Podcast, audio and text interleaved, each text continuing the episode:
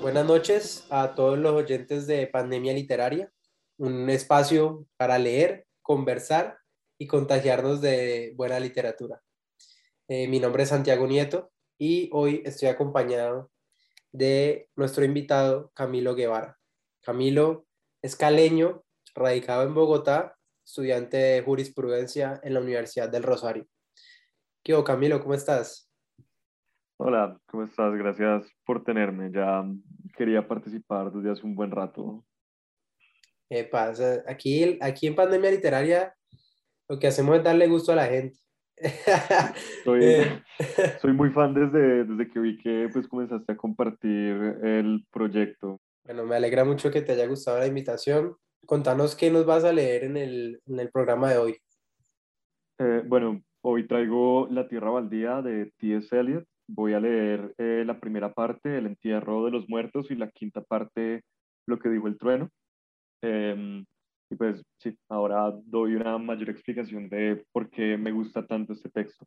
Entonces, ¿comienzo? Listo, cuando quieras. Bien. Primero, el entierro de los muertos.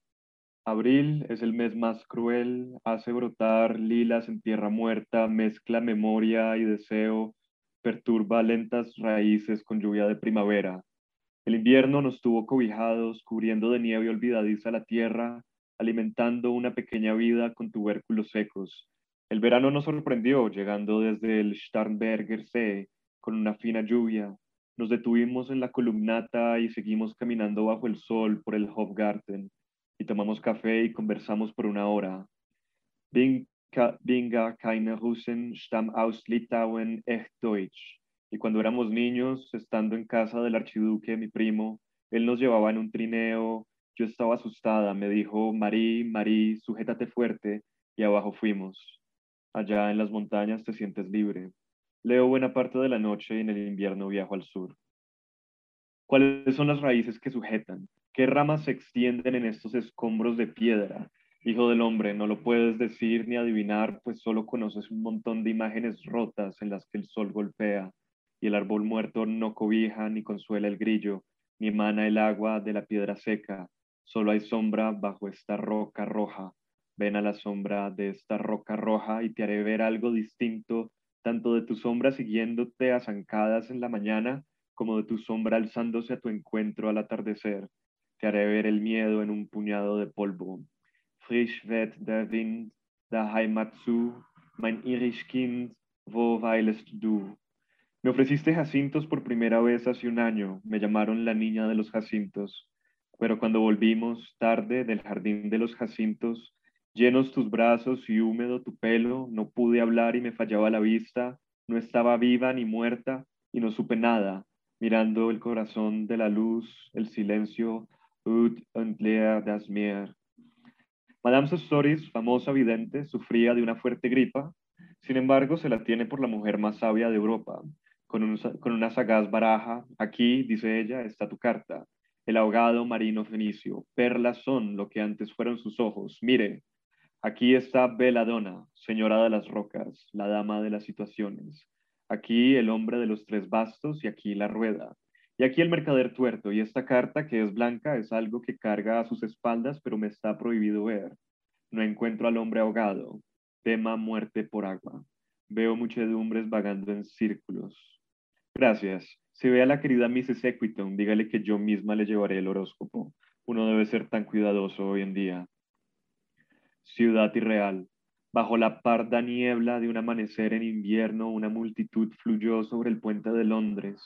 Tantos, no había pensado que la muerte deshiciera a tantos. Exhalaban breves e infrecuentes suspiros y cada hombre fijaba sus ojos ante sus pies. Fluyeron hacia la colina y bajaron King William Street a donde St. Mary Woolnoth daba las horas con un sonido muerte en la última de las nueve. Allí vi a un conocido y lo detuve gritando, Stetson, tú que subiste conmigo en los barcos de Miley, aquel cadáver que plantaste el año pasado en tu jardín, ¿ha comenzado a retoñar? ¿Florecerá este año? ¿O la repentina helada perturbó su lecho? Oh, mantén lejos al perro, ese amigo del hombre, o con sus uñas lo desenterrará de nuevo. Tú, hypocrite, lecture, mon semblable, mon frère. Quinto, lo que dijo el trueno. Tras las rojas antorchas en rostros sudorosos, tras el escarchado silencio en los jardines, tras la agonía en lugares pétreos, el grito y el llanto, prisión, palacio y estampido del trueno de primavera sobre montes distantes, aquel que estuvo vivo está ahora muerto. Nosotros que vivíamos ahora morimos con un poco de paciencia. Aquí no hay agua sino solo roca, roca y no agua y el camino arenoso, el camino serpenteante sobre las montañas que son montañas de roca sin agua. Si hubiese agua deberíamos detenernos y tomar. Entre las rocas no se puede detener a pensar. Seco es el sudor y los pies se hunden en la arena. Si al menos entre la roca hubiera agua, muerta montaña de cariados dientes incapaz de escupir, acá uno no puede parar, ni sentar, ni acostar. No hay silencio siquiera en las montañas, sobre el seco y estéril trueno sin lluvia. No hay soledad siquiera en las montañas, solo huraños rostros de mofa y queja en los umbrales de las casas de adobe agrietado. Si hubiese agua y no roca, si hubiese roca y también agua, y agua, un manantial, un charco entre la roca, si hubiese solo el sonido del agua, no la cigarra y el canto seco de la hierba, sino el sonido del agua sobre la roca donde cantas el zorzal entre los pinos, drip, drop, drip, drop, drop, drop, drop, pero no hay agua. ¿Quién es ese tercero que anda siempre a tu lado? Cuando cuento solo estamos tú y yo juntos, pero veo frente a mí por el camino blanco siempre a otro que camina a tu lado, deslizándose cubierto por un manto pardo, encapuchado, no sé si sea un hombre o mujer, pero ¿quién es ese que va a tu lado? ¿Qué es ese sonido alto en el aire, murmullo de lamento maternal? ¿Quiénes son las hordas encapuchadas que pululan por llanuras sin fin, tropezando en tierra quebrada, cercadas solo por el plano horizonte? ¿Qué ciudad es esta tras las montañas? Se quiebra y reforma y estalla en aire violeta. Torres se derrumban, Jerusalén, Atenas, Alejandría, Viena, Londres y Real. Una mujer soltó su largo pelo negro y halló susurrante música en esas cuerdas, y murciélagos con caras de bebés en luz violetas silbaban, batían las alas, reptaban cabeza abajo por un muro negruzco, e invertidas en el aire habían torres, doblaban reminiscentes campanas dando las horas y resonaban voces en cisternas vacías y exhaustos pozos. En este agujero arruinado entre las montañas, a la leve luz de la luna, la hierba canta sobre tumbas caídas en torno a la capilla. Está la capilla desierta, solo hogar del viento. No tiene ventanas y la puerta se balancea. Los huesos secos no dañan a nadie. Son solo un gallo sobre la viga mayor, kikiriki, kikiriki a la luz del relámpago, luego una ráfaga húmeda trayendo lluvia. Ganga se hundía y las flácidas hojas esperaban lluvia mientras nubes negras se amontonaban en la distancia sobre Himavat. La jungla se agachó encorvándose en silencio y entonces habló el trueno. Da, data que hemos dado, amigo mío, sangre agitando mi corazón, el terrible atrevimiento de un momento de entrega que una edad de prudencia no podrá retractar. Por esto y solo por esto hemos existido, que no se encontrará en nuestros obituarios o en memorias tejidas por la araña benéfica o bajo sellos rotos por el delgado notario en nuestros cuartos vacíos. Da, Dayatvam, he oído la llave, da vuelta en la puerta una vez, solo una, pensamos en la llave, cada uno en su prisión, pensar en la llave confirma la prisión, solo al anochecer, rumores etéreos reavivan un instante a un roto coriolano. Da, Damiata, la barca respondió alegremente a la mano diestra en vela y remo. El mar estaba en calma, tu corazón podría haber respondido alegremente al ser invitado, latiendo obediente a la imposición de las manos. Me senté en la orilla a pescar con la árida llanura a mi espalda. Debería al menos poner mis tierras en orden. El puente de Londres se cae, se cae, se cae. Poi en el foco que gliafina cuando fiam uticelidon. Oh golondrina, golondrina, le prince d'Aquitaine a la tour aboli. Estos fragmentos he orillado contra mi ruina pues entonces os obligaré. Jerónimo vuelve a enloquecer. Data, Dayatvam, Damiata, Shanti, Shanti, Shanti.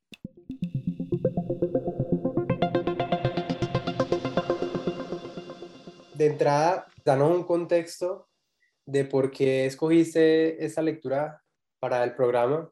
Primero que todo, me da curiosidad por qué poesía. Y segundo, ¿por qué esta poesía? ¿Por qué este autor? Pues porque es algo que está ubicado, digamos, en un contexto histórico ya un poco lejano, pero que de todas formas sigue siendo pues, interesantísimo. Contanos a ver.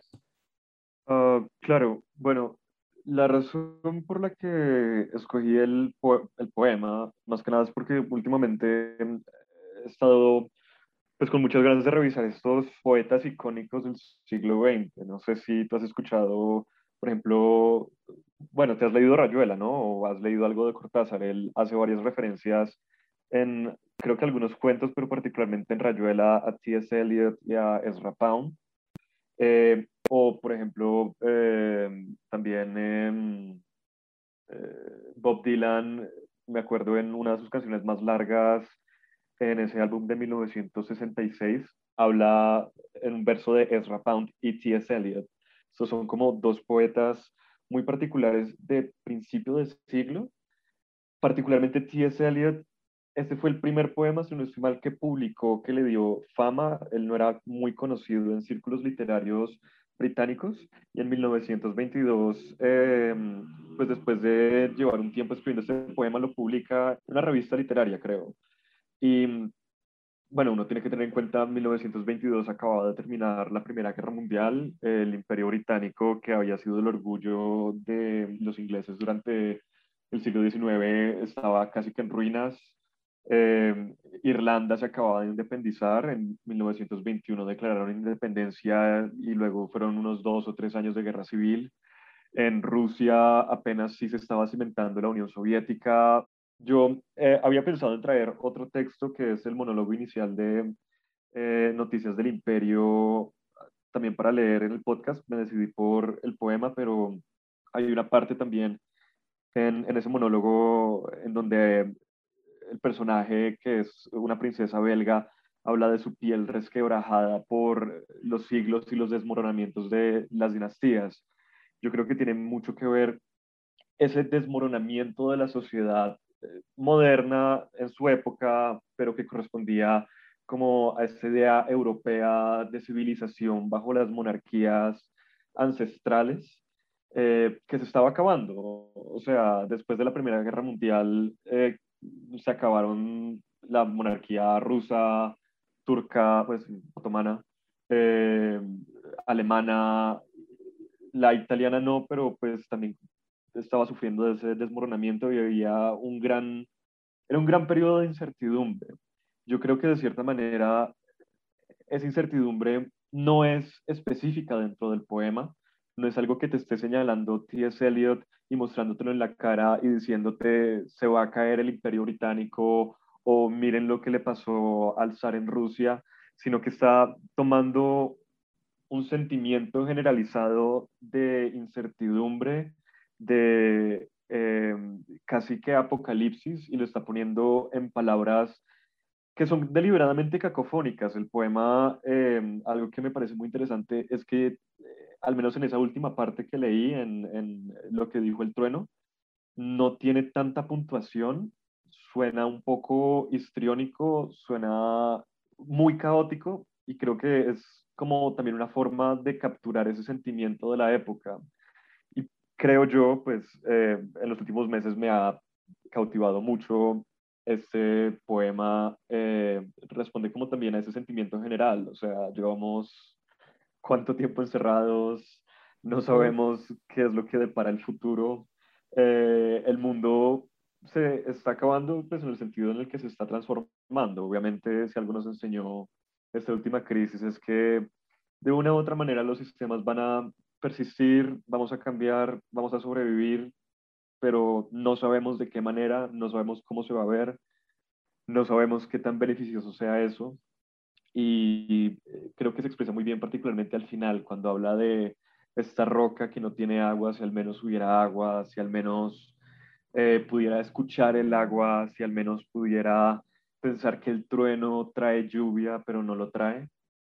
Y me parece importante que el poema eh, tiene tres palabras al final. Son eh, data, dayatvam, damiata. Son palabras en sánscrito que significan entregar, data, dayatvam es como sentir simpatía o sentir como esta empatía, es ser, sí, empático, supongo. Y damiata es eh, controlar. Em, eh, shanti, shanti, shanti es paz interior, eh, paz, paz, paz. Entonces es como un tipo de búsqueda también de significado o de control o de algo que pueda ayudarnos a confrontar, a, confrontar esta tierra baldía con la que nos encontramos pues en 1922, al parecer, para T.S. Eliot y hoy en 2021, ya casi 100 años después, eh, para nosotros. Sí, mira que definitivamente la lectura con el contexto histórico tiene todo el sentido del mundo de hecho, yo iba a decir como que, claro, plantea mucho un clima, un clima de incertidumbre, como de desintegración, como de, de, y como de temor entre la vida y la muerte. Yo siento que algo recurrente, por lo menos en estas dos partes que leíste, es la muerte, las muertos. Y yo siento que, claro, uno, uno piensa en el contexto histórico, es ¿Cómo como sociedad asumís que la gente está muriendo o que lo estamos matando? Porque de repente pasó, o sea, la gente, tanta gente no se muere así de la nada, pero en ese momento, por todo lo que estaba pasando, por todas esas guerras, por todos esos conflictos, la gente se estaba muriendo y no era como, y muchas veces, mira que esto me hace reflexionar un poco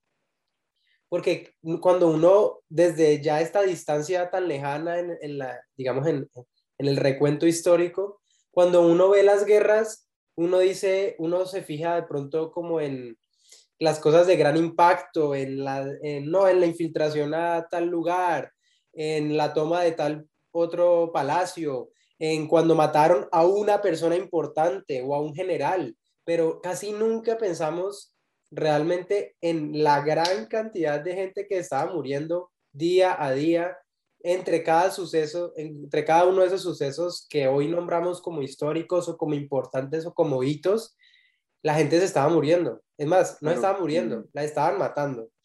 Y eh, ahora me haces pensar, porque pues eh, particularmente en cuanto al poema, yo recuerdo que eh, lo que me introdujo en primer momento fue esa estrofa sobre mm, la gente caminando en, en círculos, lo de tantas personas, no había pensado que la muerte deshiciera tantos. Y ahora pues que estoy de vuelta en Bogotá después de mm, un poco más de un año, ya estoy volviendo a ir al centro, pues a la universidad, em, y la vida está recobrando como su paso. La, la, muerte no tiene que ser necesariamente ese, pues, el acto o la omisión de vida. O sea, morir no, no es, la muerte no es necesariamente morir o tener un cadáver enfrente. La muerte es el, el, virus, es la muerte que nos persigue. Tenemos que tener un tapabocas para evitarlo, pero está persistentemente frente a nosotros. Por eso nos lavamos las manos cada tres horas, porque tenemos a la muerte de frente. La sensación de que es inminente. O sea... Exacto, y pues no sé si recuerdas que te estaba contando hace unos días que al lado de mi universidad está la esquina donde mataron a Jorge Eliezer Gaitán. Y ahora con lo que dices, también uno recuerda el Bogotazo y eh, abril de 1948 porque mataron a Gaitán, pero ¿cuánta gente recorriendo exactamente la misma calle séptima que yo veo casi que todos los días desde una terraza en un café donde me siento a, a leer o estudiar y que veo caminar?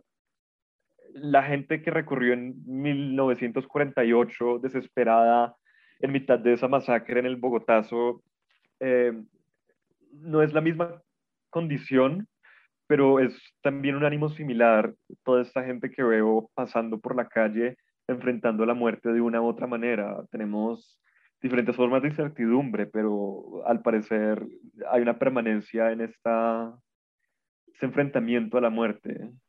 Y, y es como este nuevo estado del mundo es uno en el que vivimos con la muerte al frente, pero toca seguir viviendo, toca asumir que es inminente, toca asumir que estamos todos como en peligro, en un peligro que no conocíamos hace tres años, ¿sí? Claro, hay muchos otros peligros en la calle, pero digamos que este peligro tan general y tan inminente, tan encima de nosotros y tan repentino, porque apareció de la nada y cuando le aparece a uno el virus también aparece casi que de la nada y hay gente a la que pues la coge durísimo eh, en muy poco tiempo, pero toca asumirlo y toca salir. O sea, es como que la gente ya, digamos, si lo estuviéramos hablando hace un año, tal vez estaríamos hablando un poquito más del encierro, de, de huir, ¿no? Porque el encierro es como la huida a, a ese peligro, pero hoy en día ya es como que no podemos seguir encerrados, tenemos que salir, la, la vida tiene que seguir, la gente tiene que trabajar, tiene que conseguir cómo vivir, la gente pues tiene que estudiar, tiene que hacer sus cosas, aunque haya un peligro tan grande afuera. Entonces, eso también siento que es lo que él cuenta en ese poema. Venimos de un montón de guerras, de un montón de muerte, de un montón de, de cosas horrendas, pero toca seguir, o sea, toca salir a la calle y pensar como, de hecho, hay un, hay un verso que me, que me encantó que dice, aquel que estuvo vivo está ahora muerto, nosotros que vivíamos ahora morimos con un poco de paciencia. Es como también esa idea de, bueno, al fin y al cabo todos nos estamos muriendo, esa perspectiva de, de que la vida es como simplemente el camino hacia la muerte, pero hay que seguir viviendo. O sea, los que quedamos vivos después de todo esto que pasó, los que seguimos viviendo, los que tenemos la fortuna de haber quedado vivos tras tanto horror, nos toca seguir viviendo, sabiendo que toda esta gente se murió. Eso me parece, eh, no sé, muy brutal y también como, como esta, creo que se ve más en la primera parte, él siento que pinta un panorama de, de la, digamos, de la ciudad donde él está o del, eh, del lugar en el mundo donde él está, como si fuera un cementerio. O sea, cuidado con el perro que de pronto excava a, al tipo que... Cada vez que plantaste. Ajá, o sea, y también eso, eso tan bello, el cadáver que plantaste, o sea, está, estamos plantando, es, es, es una, saldrá nueva vida de, de esa tierra. Pero Esperamos que de, del sufrimiento y de como todo lo que dimos y todo lo que hemos tenido que soportar a lo largo del tiempo, así sea tan fatal como la muerte, como un cadáver, eventualmente rinda fruto de algo que no sea sin sentido. A mí me parece que eh, contrapone, al menos al principio, un, un, mundo bello en donde existe la muerte. Entonces, una parte que a mí me encanta del poema es la de la niña de los jacintos, de me ofreciste jacintos por primera vez, y luego dice, no pude hablar y me fallaba la vista, no estaba viva ni muerta, no supe nada, mirando el corazón de la luz eso me recuerda y creo que es una referencia que está haciendo ahí a otro poema que me encanta de eh, Emily Dickinson, que se llama Escuché el zumbido de una mosca cuando morí. Ahí también al final dice, eh, y las ventanas fallaron y ya no me vi viendo, I couldn't see to see. Es como eso de la vista y la luz como experiencia dentro de la vida. Y no sé si notas, pero la primera parte del poema es un poco más iluminada. Nos habla, pues, no sé, de eh, inviernos con el archiduque en las montañas donde te sientes libre, pero luego la última parte es una escena oscura de una llanura baldía, eh, infértil. Em, yo creo que ahí hay una contraposición. Realmente no, no me considero un experto en T.S. Eliot ni nada cerca, pero eh, me parece que este poema particularmente puede ofrecer mucho para uno de manera autodidáctica irle encontrando pequeños sentidos.